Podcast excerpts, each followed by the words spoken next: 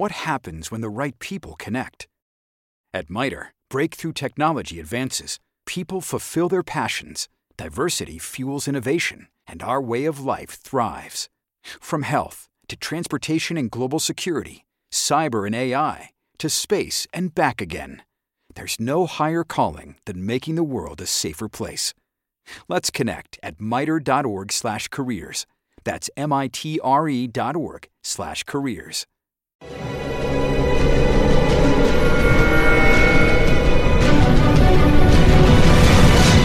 Yo documental.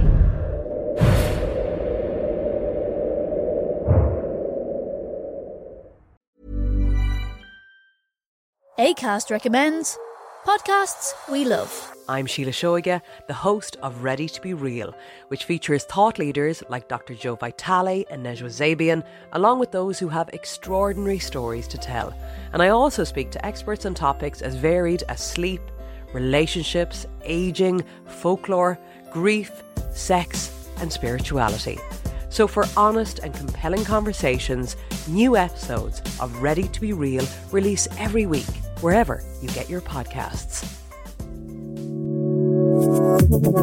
ACAST is home to the world's best podcasts, including the critically acclaimed West Cork and the one you're listening to right now.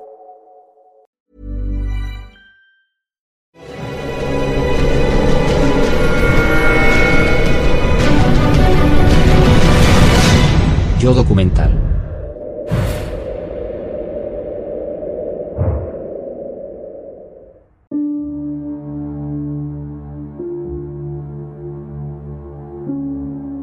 La Brigada del Patrimonio investiga el robo del Códice Calistino. Códice Calixtino ha desaparecido de la Catedral de Santiago de joya literaria de valor incalculable. o investigación no hay ni rastro del Códice Calistino. Es un tesoro de un valor inapreciable.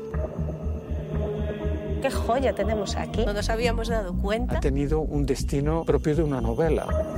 Es imposible de robar. No hubo huellas, no hubo testigos presenciales. El robo del siglo en España. La catedral era otro mundo.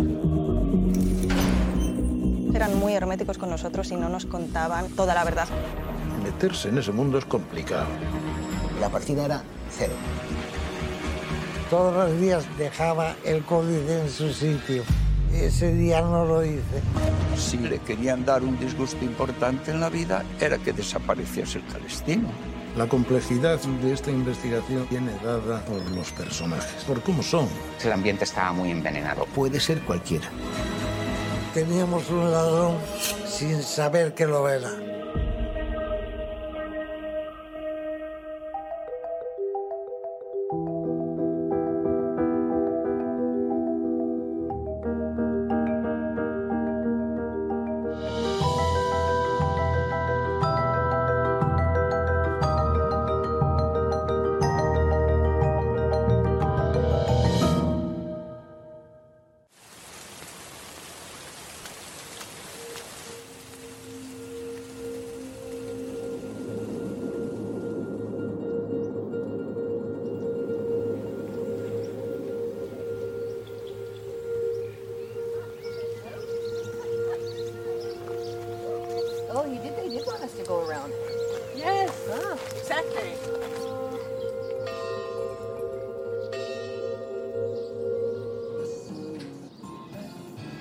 11 y 9 minutos, 19 minutos en la comunidad canaria. La Policía Nacional investiga la desaparición del Códice Calixtino de la Catedral de Santiago de Compostela.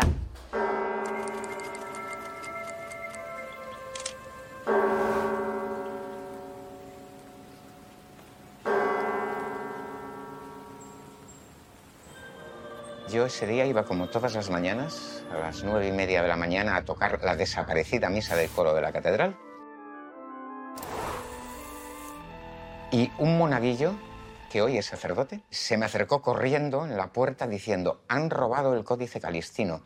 Yo me lo tomé a broma. La ubicación de la comisaría se encuentra a escasos 100 metros de la catedral. El deán se acercó aquí a comisaría por la noche y pidió hablar con el jefe de las dependencias. Hablo con don José María y me dice, creo que ha desaparecido el códice. Don José María, ¿está usted seguro?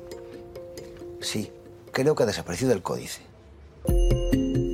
Yo estaba de guardia, era la guardia de mi juzgado y se trataba de una materia que afectaba al patrimonio cultural. Tomé rápidamente el café y fui a buscar al juez y empezar ya a buscar cómo trabajar. La noticia trascendió muy temprano y como yo vivía al lado de la catedral, me dice, Ana, por favor, vete corriendo a la catedral, no vengas ya por aquí, vete directamente porque han robado el códice calistino. ¿Qué? ¿Que han robado qué? Lorenzo está en Santiago de Compostela. Ana, ¿qué más detalles se sabe? Hoy en Santiago, sobre todo aquí en el entorno de la catedral, no se habla de otra cosa. Toda la clase política gallega, instituciones culturales, historiadores han lamentado esta desaparición. Que nos trae a la memoria más de un guion de cine. Esa misma mañana se convocó ya una rueda de prensa. Estábamos allí todos los medios, los locales, los nacionales que ya fue pues donde el EAM pues dio cuenta de las primeras informaciones porque hasta ese momento no había más que rumorología. De martes el, el medievalista en el momento de cerrar el archivo echó en falta en la caja fuerte el códice y cuando tuvimos constancia plena de que no podía estar llamé a la policía.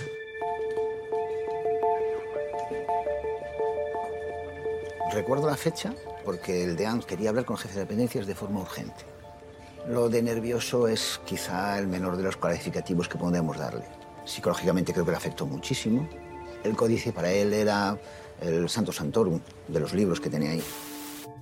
La Brigada del Patrimonio investiga el robo del Códice Calistino. El Códice Calistino, una de las joyas bibliográficas. Esta joya literaria de valor incalculable. No hay ni rastro del Códice Calistino. Joya del siglo XII y desde el martes falta en la Se catedral trata de de uno San de los libros más importantes del mundo. Es una joya manuscrita del siglo XII.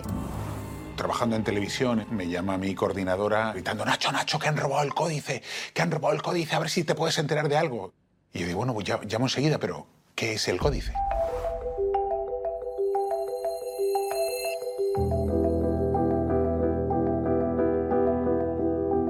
El códice es como el ADN del camino.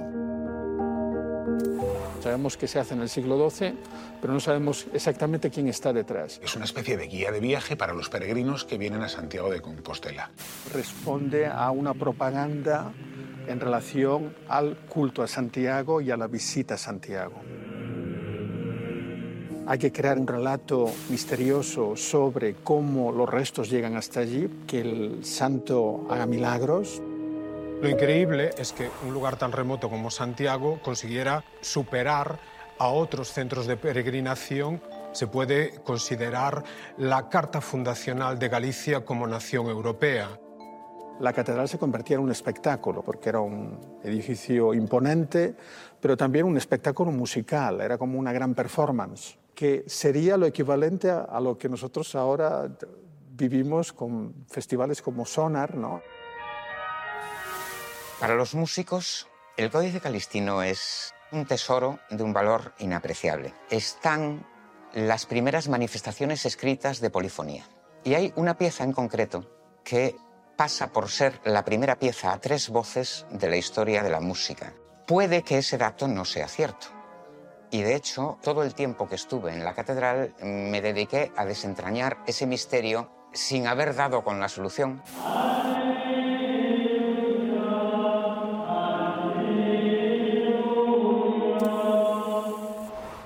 Recordo que me chamou un amigo que é experto en arte e que me chamaba escandalizado e dixo, mira, que me, levanme chamado varios xornalistas e pregúntanme cal é o valor do Códice Calistino. Pode valer un millón de euros, cinco millóns de euros, cen millóns de euros, mil millóns de euros...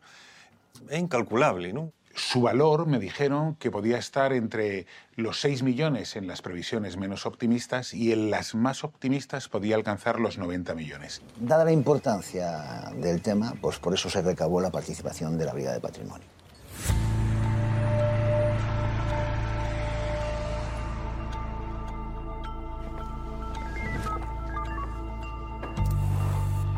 A mí me sorprendió con la situación de baja laboral, porque al día siguiente me intervenían quirúrgicamente de la espalda y demás, con lo cual digo, bueno, esta me la voy a perder. Luego no fue así porque la investigación se prorrogó en el tiempo Yo me encontraba trabajando de mañana en la Brigada de Patrimonio Histórico cuando la jefa de grupo recibió una llamada de la comisaría local de Santiago comunicando la sustracción del Códice Calistino. Yo me recuerdo buscando en Google qué era el Códice Calistino porque realmente desconocía su existencia. Era notición a nivel investigativo. Estábamos totalmente asombrados. Recuerdo artículos en, en Francia, incluso en Alemania, que se hacían eco, catalogándolo como el robo del siglo en España.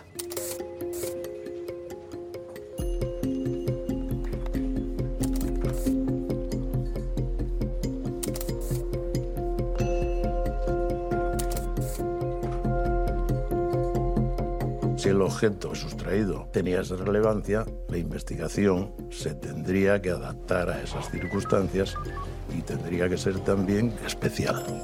Me fui a casa, preparé una mochila y pusimos rumbo a Galicia.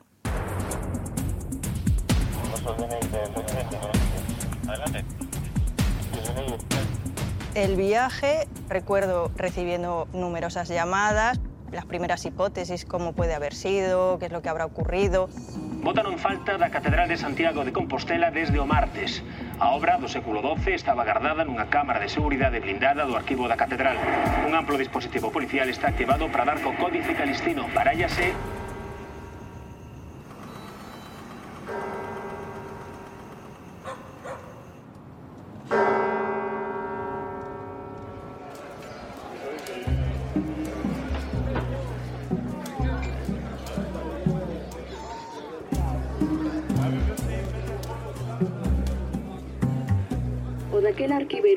María Díaz foi un dos primeiros investigados.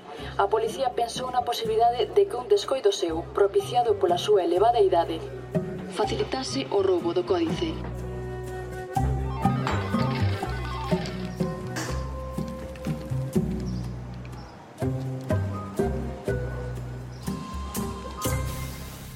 El encuentro con el deán, que era el archivero de la catedral, José María, el jefe del cabildo, tenía poco más de 80 años y era una persona hierática, educada, muy fría, distante. Era palpable el nerviosismo que tenía. El deán entonces de la catedral, que era la persona que más cuidaba, y además era una persona que tenía una afición especial por el libro, le gustaba enseñarlo, eh, lo había enseñado a un grupo de turistas eh, la mañana misma, pues abrió el libro, lo tenía con unos papelitos finitos marcados, porque son cinco libros eh, con una sola encuadernación. Mi hermano José María me lleva a mí 10 años menos dos meses. Una de las cualidades de mi hermano es que no solamente es inteligente, que tiene una memoria fotográfica. Entonces no solamente conocía el archivo, sabía en dónde estaba cada documento. Y muchas veces, incluso en qué parte de la página estaba lo interesante. Fue un señor que ha hecho un trabajo ingente en el archivo. Ha dirigido veintitantas tesis doctorales y ha transformado el archivo de la catedral, donde es un placer y un honor trabajar. dedicó toda su vida precisamente a un proceso de renovación, de catalogación y cuidado de los fondos de la biblioteca. El Códice Calistino era la pieza principal del archivo catedralicio, por lo tanto, preocupado más que nadie. Y lógicamente, al ser el archivero, siempre la responsabilidad va sobre él. Es como si a un director del Prado le roban las meninas. Las competencias de la seguridad es el cabildo como tal, pero el cabildo cuenta con un canónigo archivero que es este servidor y por tanto la responsabilidad me corresponde a mí.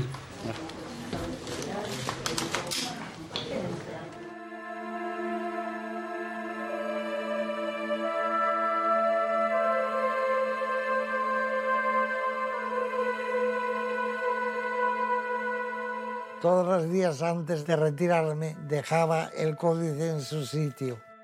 Ese día no lo hice. Enseguida pensaron que había sido descuido mío, que no lo había conservado bien.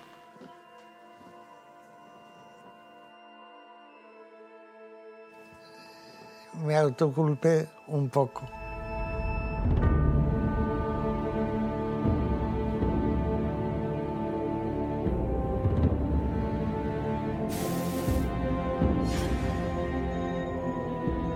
Al Códice Calistino le rodea una terrible maldición. Todo el que le haga daño va a salir perjudicado. El que se proclama a sí mismo como autor, el Papa Calixto II, relata todas las peripecias que sufrió con el códice. Naufragios, sufrió incendios, robos y dice, siempre acabo con esta frase, pero el códice y yo sobrevivimos. Y de hecho, el Códice Calistino, como otros manuscritos, contienen una amenaza para aquellos que intenten sustraer el códice de la Catedral de Santiago con su maldición correspondiente. Es un tipo de maldición medieval muy típica que aparece en muchos libros. Avent sua fata libelli. Los libros tienen su propio hado, su propio destino. La primera vez que llegas a la catedral después de conocer la noticia como investigador, pues aquello te abruma. Por la dimensión del robo, por el tamaño, por el desconocimiento de los recovecos que tiene la catedral de Santiago. Y la catedral pues es magnífica. Hay muchas cerraduras, hay muchos pasadizos, las torres no es fácil acceder a ellas. El archivo está dentro del atrio, que hay que acceder por la sacristía. Digamos, algunas partes más ocultas y desconocidas no era sencillo.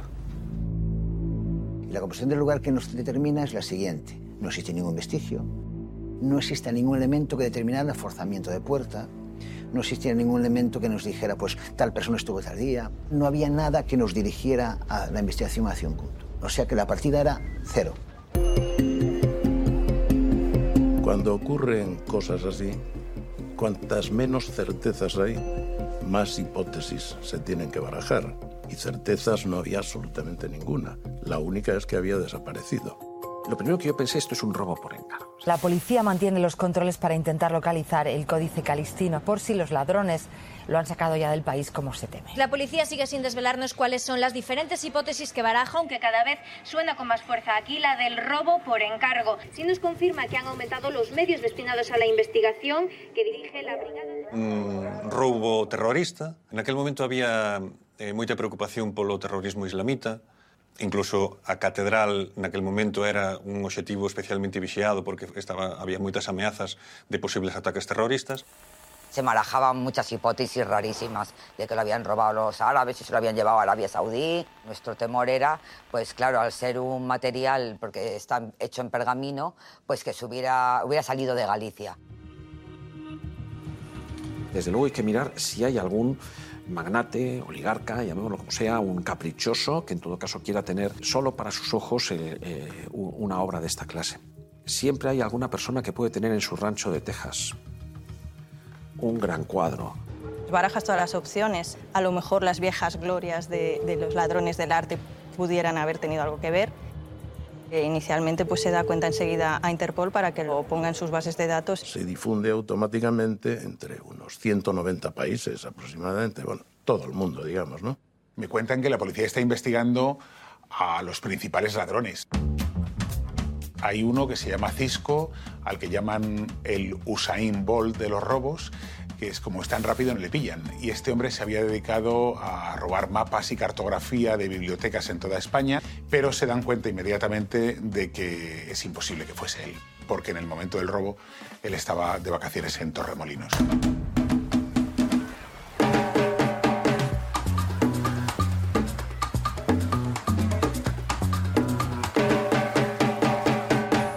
Cualquiera que tenga un conocimiento mínimo de cómo es el mercado de los manuscritos medievales y de cómo funciona una biblioteca como la de la Catedral de Santiago, se daba cuenta de que esto tuvo que ser un robo de alguien que sabía exactamente cuáles eran los puntos débiles del archivo catedralicio.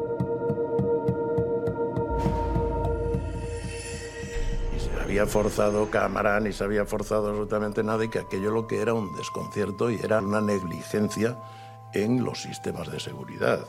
Cualquiera al descuido pudo habérselo llevado, cualquiera que tuviera acceso.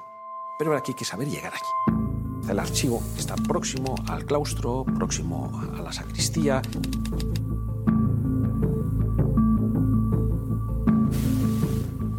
El libro está dentro de una caja fuerte hay que ver su sistema de cierre y si alguien desde fuera lo busca, es posible que no lo encuentre. Otra cosa es que se hubiera visto que se practicó un butrón o que se forzó, pero no era el caso. La policía lo primero que hizo fue observar eh, dónde estaban las cámaras de seguridad. Tenían como 16 cámaras enfocando permanentemente y se podía ver todos los movimientos dentro de la catedral. Claro, lo primero que tiene que hacer la policía es rescatar las imágenes, que no fueron muchas, viendo, desgraciadamente, que por la noche eh, la luz del claustro quemaba la imagen, con lo cual todas esas horas nocturnas no, no, se podían visualizar. La cámara, ¿qué mal me da a mí que esté la cámara allí? Si encienden el foco aquel y ya no ve nada la cámara. Ahí es donde se pudieron ver un poco cuáles son los puntos negros en los cuales eh, concretar la información para saber quién pudo tener un acceso. Pero insisto que el hecho de que tuviese un acceso complicado para el que no está familiarizado, pues, pues ya permite enfocar un poco dónde van los tiros. Teníamos que determinar qué personas habían tenido acceso tanto al archivo como a la zona de la cámara de seguridad o directamente con el libro, quién podía tener llaves de esas zonas y alguien que pudiera tener un motivo para robarlo.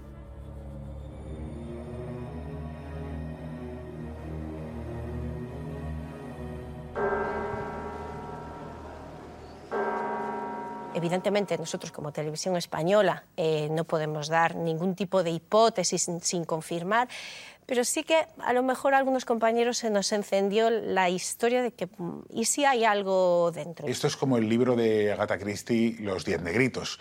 Eh, la policía empieza a tener candidatos, los va tachando de la lista y va cerrando el grupo todo lo que puede. Inicialmente hubo una lista de 13 sospechosos eh, posibles autores del robo del Códice Calistino. Se toma declaración y se parchean, como decimos en el argot policial, a todos los investigadores del archivo que son descartados rápidamente porque trabajan con facsímiles del Códice Calistino. El deán, que es el sacerdote que preside el cabildo y en este caso también tenía el cargo de archivero mayor. El personal de mantenimiento, padre e hijo, que se movían con absoluta libertad por toda la Catedral de Santiago. El personal de seguridad. El personal de limpieza. Llevaba siendo la misma persona durante toda la vida y tenía acceso a la zona donde estaba el Códice Calistino el organista de la catedral, Joaquín, el Teclas, que iba a ensayar de madrugada, el guardés nocturno, vigilaba la catedral vacía de noche, se podía mover donde él quería. El electricista, Manolo, que llevaba 30 años trabajando en el templo y que conocía la catedral mejor que su propia casa, y que había sido despedido sin indemnización. Uno de los primeros pasos que da eh, los investigadores es hacer una investigación patrimonial de todos. Había personas que tenían grandes cantidades de dinero en sus cuentas que no se justificaban con su trabajo diario. Ahí había gente que tenía cuentas eh, bancarias nutridas. Era inexplicable que un personaje que se supone que no tiene unos ingresos sustanciosos tenga cuentas con 300 o 400 mil euros. ¿Qué hacemos? ¿Cómo probamos? No hay denuncia. Esto ya, si lo quiere investigar la autoridad judicial, que lo haga. Nuestro objetivo era la recuperación del códice y había que recuperarlo, sí o sí.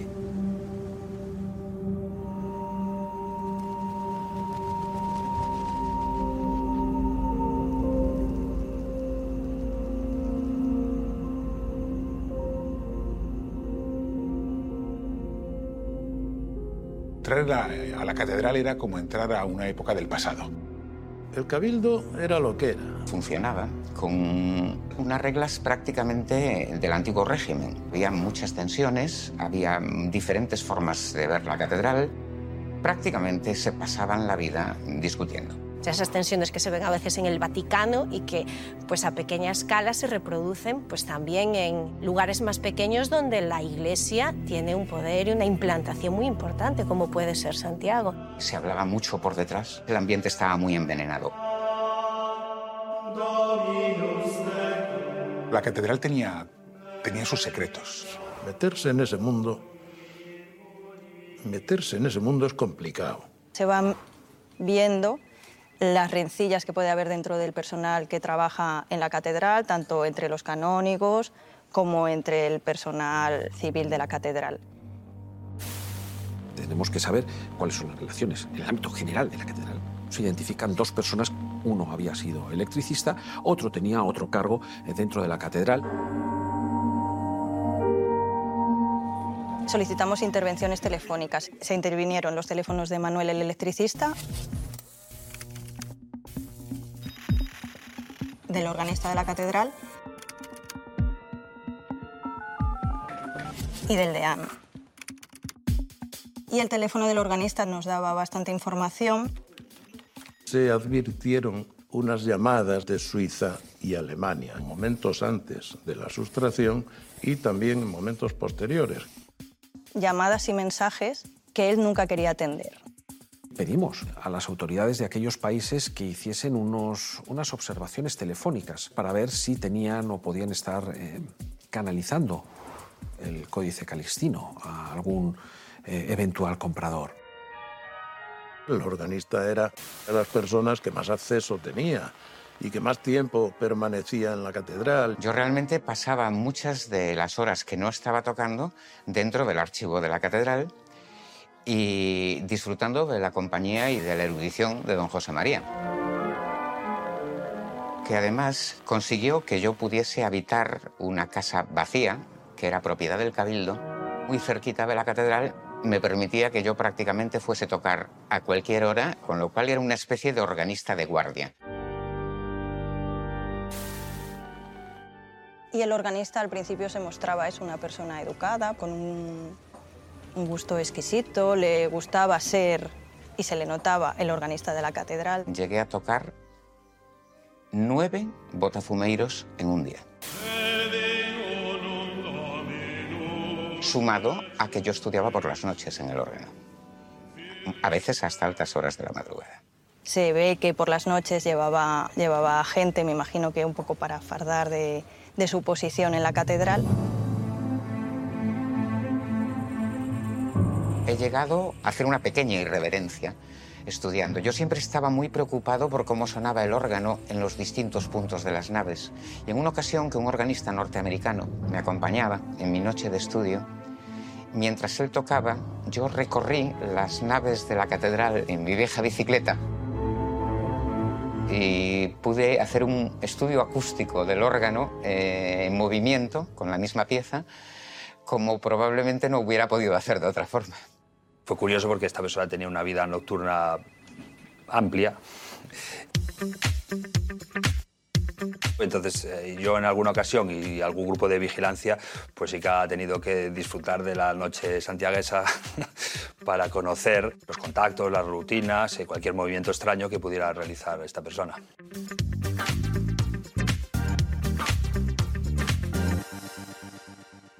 Fue señalado por una de las monjas que nos dijo que era una persona con una vida extraña. Mi relación con todo el mundo fue muy buena hasta que entró un elemento que lo distorsionó todo.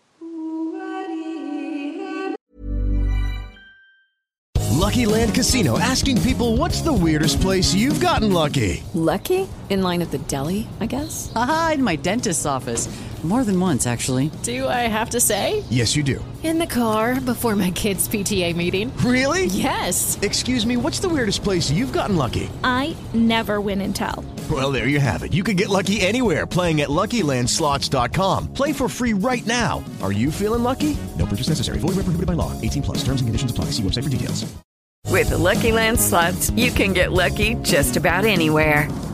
This is your captain speaking. Uh, we've got clear runway and the weather's fine, but we're just going to circle up here a while and uh, get lucky. No, no, nothing like that. It's just these cash prizes add up quick. So I suggest you sit back, keep your tray table upright, and start getting lucky. Play for free at LuckyLandSlots.com. Are you feeling lucky? No purchase necessary. Void where prohibited by law. 18 plus terms and conditions apply. See website for details. ACAST recommends podcasts we love. I'm Sheila Shoiga, the host of Ready to Be Real, which features thought leaders like Dr. Joe Vitale and Nejwa Zabian, along with those who have extraordinary stories to tell. And I also speak to experts on topics as varied as sleep, relationships, aging, folklore, grief, sex, and spirituality. So, for honest and compelling conversations, new episodes of Ready to Be Real release every week, wherever you get your podcasts. ACAST is home to the world's best podcasts, including the critically acclaimed West Cork and the one you're listening to right now.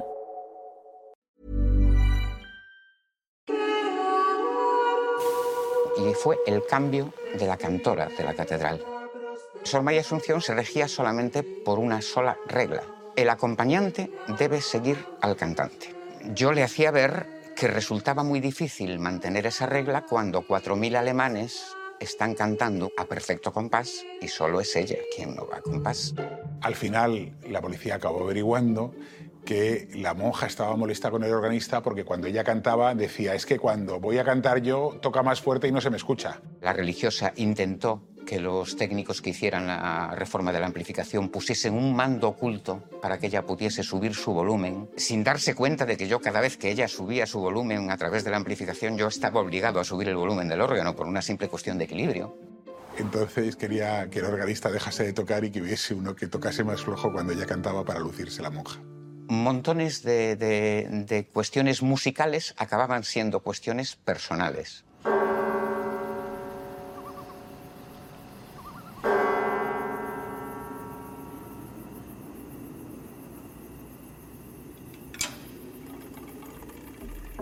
Además, el guardias nocturno sí que nos había comentado que el organista por las noches se iba allí a tocar, a veces en compañía y a veces solo. Y aparte, comprobamos que en las noches que podía haber sucedido el hecho, el organista se encontraba en la catedral.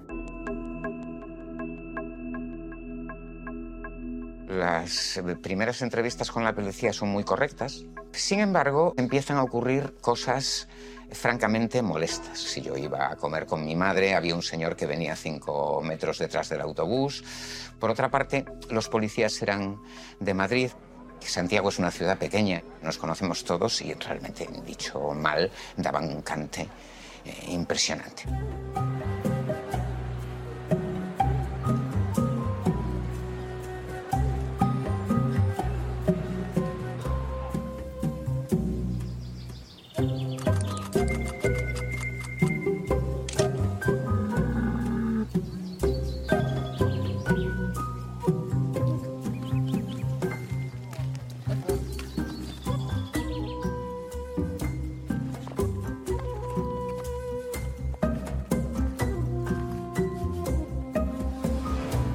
Meses despois da desaparición do Códice Calistino, o programa Reporteiros está en condicións de afirmar que non se produciu ningún avance na investigación policial. Seguía existiendo presión mediática, bastante presión mediática, y, y policial, lógicamente. De hecho, no teníamos ni idea de dónde estaba el códice. Ya en enero Antonio Tenorio sube a Santiago porque le dan el alta Tenorio aparece aquí y, y, además con una clara voluntad de acabar esta cuestión, una voluntad muy enérgica, eh, manifestada sin, sin ambajes. Es la persona que empieza a tener más relación con el DEAN. Empezamos a apretar al círculo del DEAN, él se siente objetivo, no objetivo a lo mejor de la investigación como posible autor, sino que su círculo está siendo investigado. Que no íbamos precisamente a, a ver, a él sí, pero no enfocar solamente a él. Desde el principio es verdad que se mostraba bastante distante, nos daba información un poco a cuentagotas. Primero nos mintió mucho, nos ocultó muchas verdades y luego pues él intentó siempre recuperar el códice por su cuenta. Por su cuenta, haciendo auténticas barbaridades. Había como una investigación paralela por parte de la catedral. Ellos eran muy herméticos con nosotros y no nos contaban toda la verdad como luego al final descubrimos que, que, que pasaba. Si hubieran colaborado, como yo digo, en una colaboración modélica, eh, esto se hubiera resuelto en un mes. Había una actuación del DEAN que a nosotros no nos encajaba.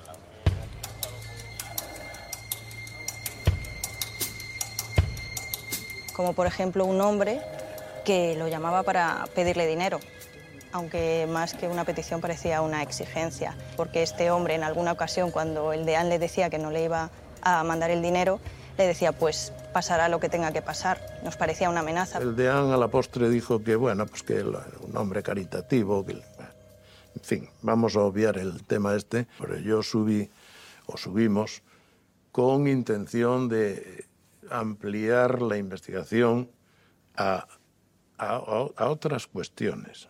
Vamos a, resumirlas eh, diciendo que afectivas, dentro, de, dentro del propio cabildo.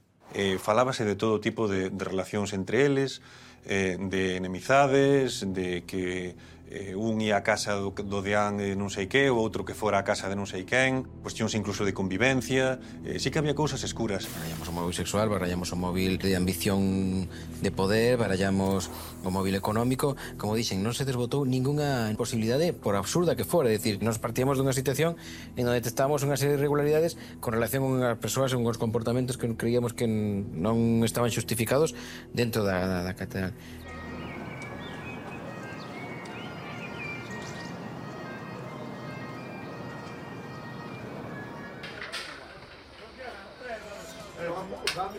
Desde hai un mes se investiga unha nova hipótese que se suma ás que xa se estaban barallando e das que se informou neste tempo nos medios de comunicación. Fundamentalmente, a presunta guerra de sotanas. Unha das principais hipóteses centrouse xa desde o principio nas supostas loitas intestinas dentro da igrexa e nunha posible vinganza contra o deán Xosé María Díaz. O seu nomeamento en 2006 incomodara o sector máis conservador da igrexa. O Cabido da Catedral emitía esta semana un comunicado asegurando que non ten ningunha proba nin indicio que poida relacionar ningún membro do clero coa desaparición do códice.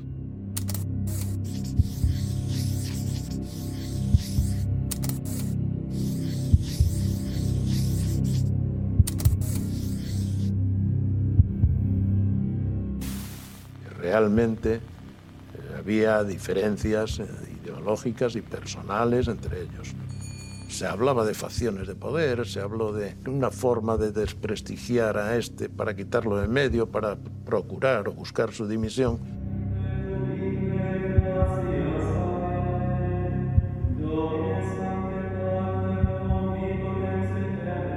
Se comentaba que yo debía dimitir y de hecho el cabildo dejó de resolarme.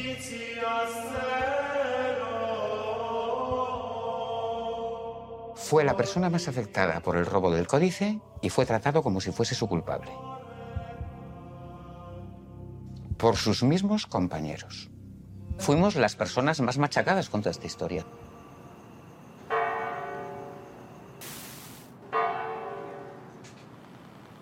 Fuentes internas del Cabildo decían que el organista era un personaje digno de tener en cuenta. No se podía obviar una investigación sobre él. El hecho de que pasase muchísimas horas en el archivo, incluso que mantuviese una amistad eh, notable con don José María, supongo que me colocaban como el candidato perfecto. La figura de José María había sido un protector muy grande para mí desde el primer momento. Varios miembros del Cabildo fueron profesores míos en el bachillerato y cuando empecé a tocar en la catedral se pasó a la descalificación personal, a aspectos de mi vida privada o intentar presentarme como una persona profundamente inadecuada para estar tocando en un sitio como la Catedral de Santiago. Estaban juzgando a una persona de 40 años por criterios que tenían sobre ella cuando tenía 14. Ahí fue cuando José María rompió una lanza por mí. Esas circunstancias esa accesibilidad, esas llamadas internacionales, él mismo fue el culpable, por decirlo de alguna forma, de que las sospechas se centraran contra él.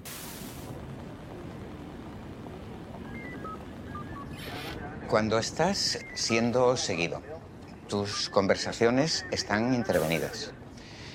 Cuando prácticamente no tienes ningún tipo de intimidad, porque hay una persona mirando si sales de casa, hasta el punto que yo llegué a darme de bruces en un callejón con uno de los policías que me seguían.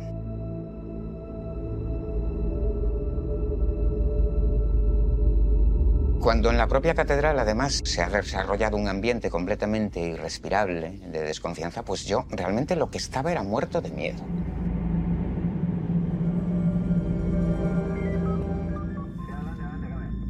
Él, en su paranoia, que veía policías por todos los sitios porque se había investigado, pensó que, bueno, que, que la investigación fundamental se estaba dirigiendo contra él. Eh, Por otra parte, en esos momentos estaban surgiendo por la ciudad teorías tan asombrosas como que el Códice Calistino había sido robado por el propio arzobispado y que estaba guardado. Es decir, era muy difícil eh, atenerse a, a una realidad mínimamente coherente. Pero yo lo que era un hecho es que yo vivía en una casa que era propiedad de la catedral, donde había dependencias a las que yo no tenía acceso, que se utilizaban como almacenes, cuyas llaves tenían empleados de la catedral.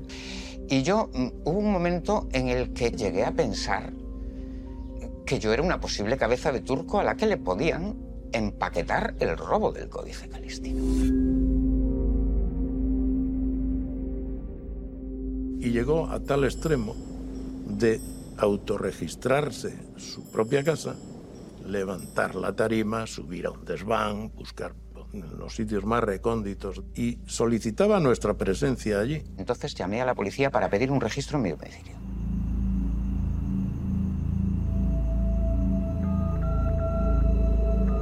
A partir de las 2 de la madrugada llamó la friolera de cuatro o cinco veces. Tanto es así que a las 7 de la mañana estaba llamando todavía.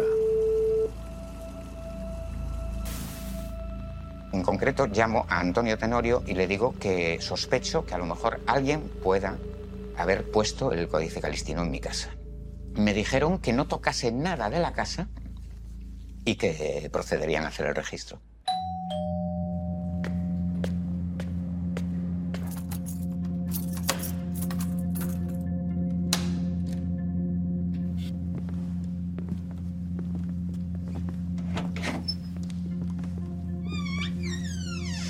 Al lugar que yo consideraba más peligroso, que es una especie de estantería falsa. Entonces lo que hicieron fue romper la pared trasera de la estantería porque sabíamos que había un hueco.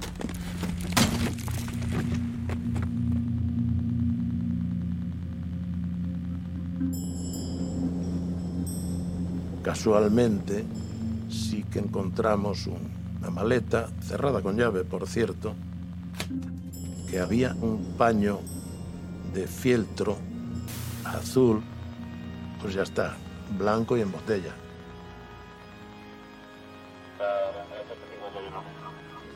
Adelante.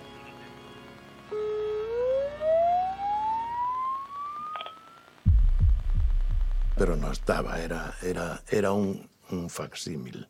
Encuentran uno de los facsímiles del Códice Calistino que era el que yo normalmente utilizaba en el archivo para estudiar y que muchas veces, todo hay que decirlo, sin permiso del deán, tenía en mi armario de partituras de la catedral. Facsímiles no son nada baratos. Pero con facsímil tiene, no sé si 3.000 euros, una cosa así. Y es muy parecido físicamente al códice en sí. Como en esos momentos yo no me atrevía a reintegrar ese libro al archivo, dado que el archivo estaba acordonado hasta que acabara la investigación, y tenía mucho miedo de tener que dar explicaciones, me llevé ese libro provisionalmente para casa hasta que se calmase el tiempo y lo pudiese devolver al archivo. Yo en ningún momento quise quedarme con ese libro. Yo no le mentí a la policía, le dije que ese libro era de la catedral, que no era mío. Claro, esto Lucky Land Casino asking people what's the weirdest place you've gotten lucky? Lucky? In line at the deli, I guess? Aha, in my dentist's office. More than once, actually. Do I have to say? Yes, you do. In the car before my kids' PTA meeting. Really? Yes. Excuse me, what's the weirdest place you've gotten lucky? I never win and tell. Well, there you have it. You can get lucky anywhere playing at LuckyLandSlots.com. Play for free right now. Are you feeling lucky? No purchase necessary. Void where prohibited by law. 18 plus. Terms and conditions apply. See website for details. dio lugar a que se procediera a su detención por presunto delito de hurto. Debo decir que yo dormí como un bendito en el calabozo, porque yo llevaba cinco noches sin dormir. Entonces yo cuando llegué al calabozo me quedé dormido instantáneamente.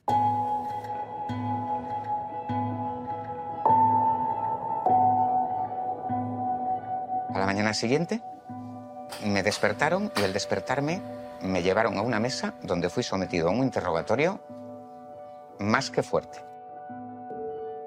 Estuvimos hablando con él la friolera de nueve horas. Nueve horas.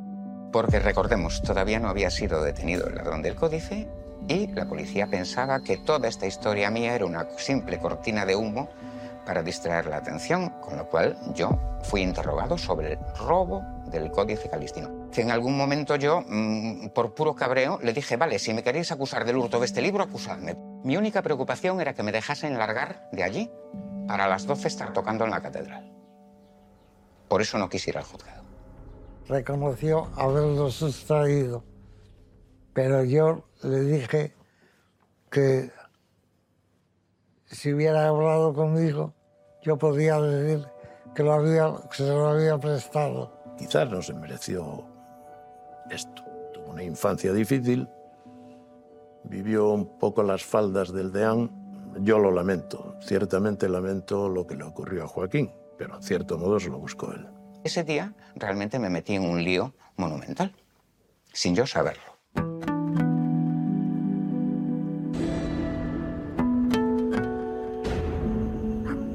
Con su detención fue descartada la hipótesis del organista.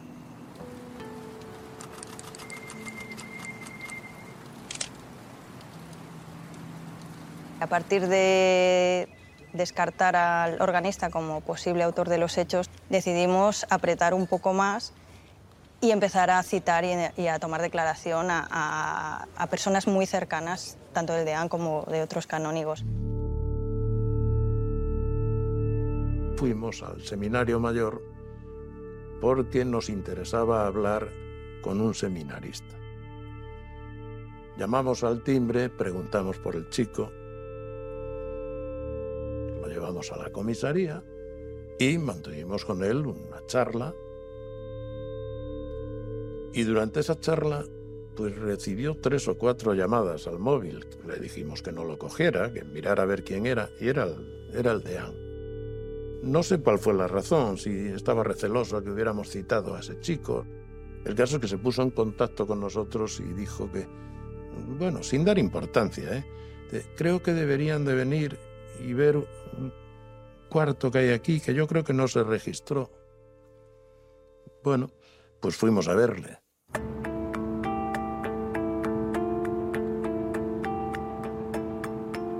Nos indicó eh, que en la capilla de Alba había un, una pequeña puerta a mano derecha según se entraba a la capilla con un candado que él creía que allí no se había registrado. Bueno, pues fuimos.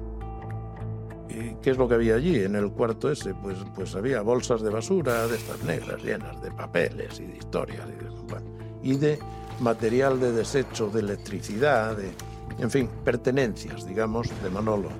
En ese registro encontramos unas llaves, unas llaves que tenían una etiqueta que decía Arts Cat. Aparecen efectivamente unas llaves que pone archivo de la catedral o ArchCat, efectivamente con un llavero, eh, con, con un cartelito, y ahí inequívocamente se vinculan con la persona que había sido electricista.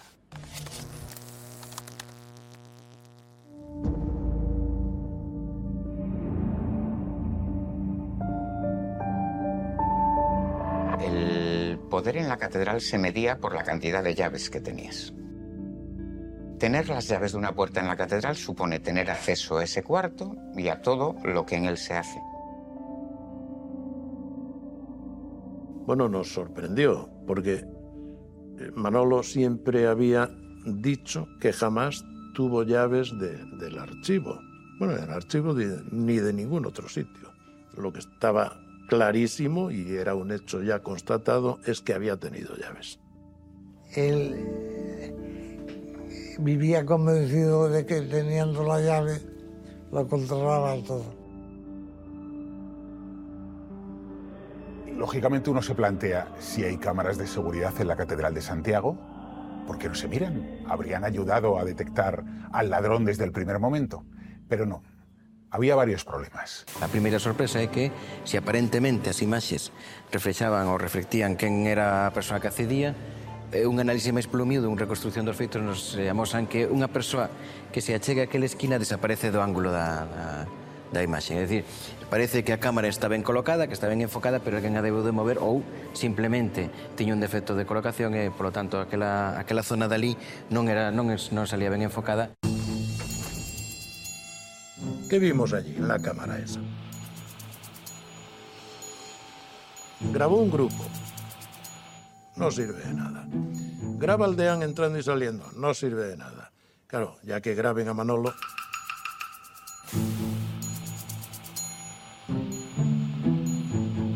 se le ve transitar por un lateral del claustro, meterse en el baño,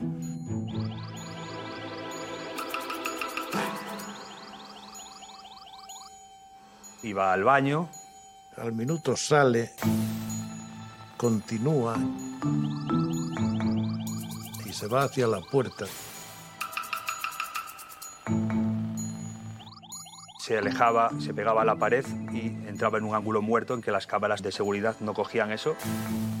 Y allí desaparece.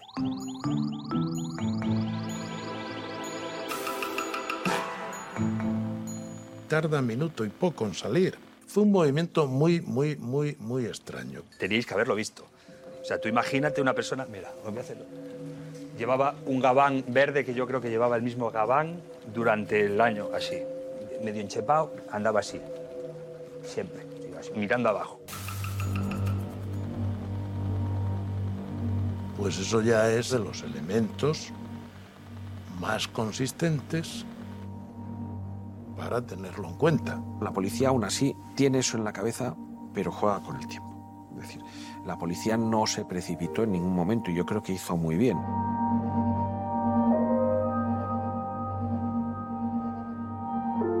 El 8 de julio de 2011, un compañero dijo que José Manuel Fernández Castiñera era el autor del hecho. El electricista Manolo, nadie pensaba en el electricista Manolo, esto ha pasado de ser Ocean's Eleven a ser una de Torrente, vamos.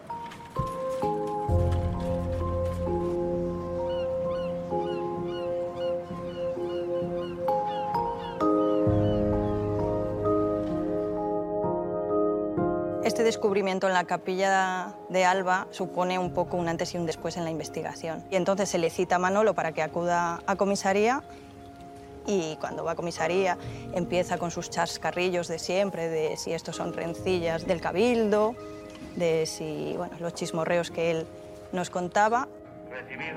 Decidimos dejarle hablar, explayarse, sentirse cómodo y demás, hasta que en un momento determinado le pusimos las llaves encima de la mesa.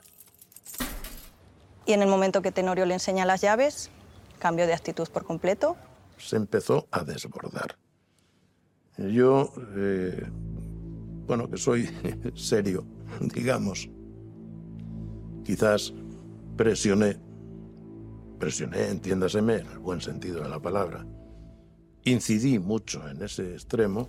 Se mostró cerrado incluso un poco rabioso, y se marchó del lugar. Porque argumentó que es que había quedado con la mujer para comer, era muy temprano. No, es que mi mujer no sabe nada. Claro, cosas que... Mi mujer no sabe nada de esto.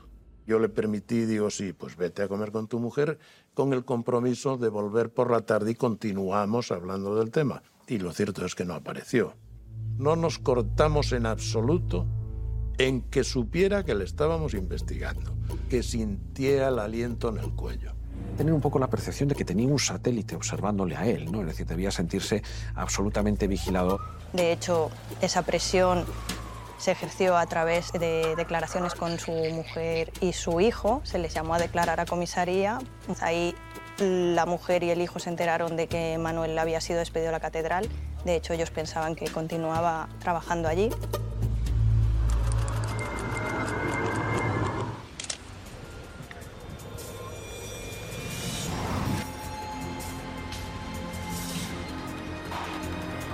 Ese día estaba en la cocina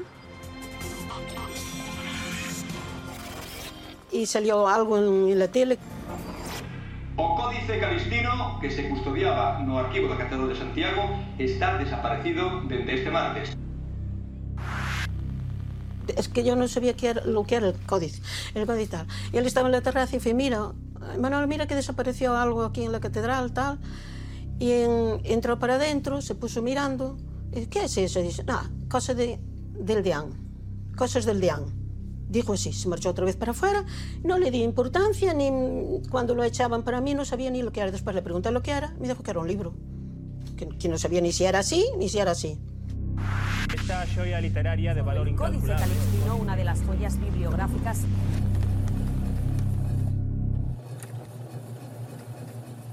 De la catedral nunca contaba nada, nada. Yo no sé ni, ni lo que cobraba, ni lo que ganaba, ni lo que trabajaba. Yo sabía lo que, que se veía en la televisión, pero nuestra vida era igual hasta el día que, que vinieron a hacer el, el registro.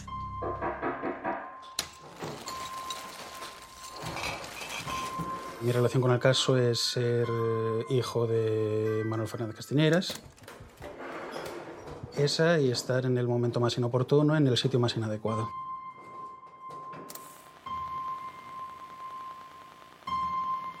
Sabíamos que él podía tener un despachito y ahí dentro era el submundo de Manolo.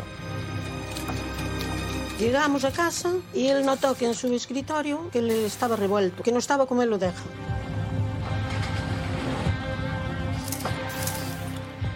¿Qué, no me ha hecho el fin de semana, no? Este fin de semana, ni la entrada, ¿No quiere hacer la habitación? Vale, pues entonces hay que mirar eso, porque ahí viñaron. La cámara de seguridad, una. Sí, no, no, una cámara. No, no. Oye, ¿sabes? ¡Qué peligro! ¡Tengas que verlo! ¿Qué carajo te va a mirar?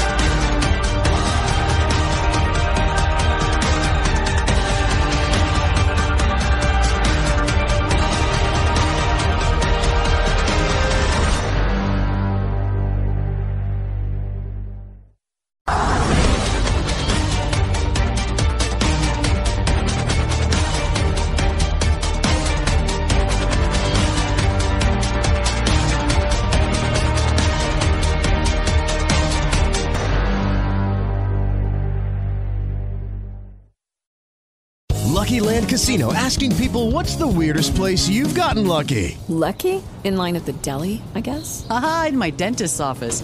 More than once, actually. Do I have to say? Yes, you do. In the car before my kids' PTA meeting. Really? Yes. Excuse me, what's the weirdest place you've gotten lucky? I never win and tell. Well, there you have it. You can get lucky anywhere playing at LuckyLandSlots.com. Play for free right now. Are you feeling lucky? No purchase necessary. Void where prohibited by law. 18 plus. Terms and conditions apply. See website for details.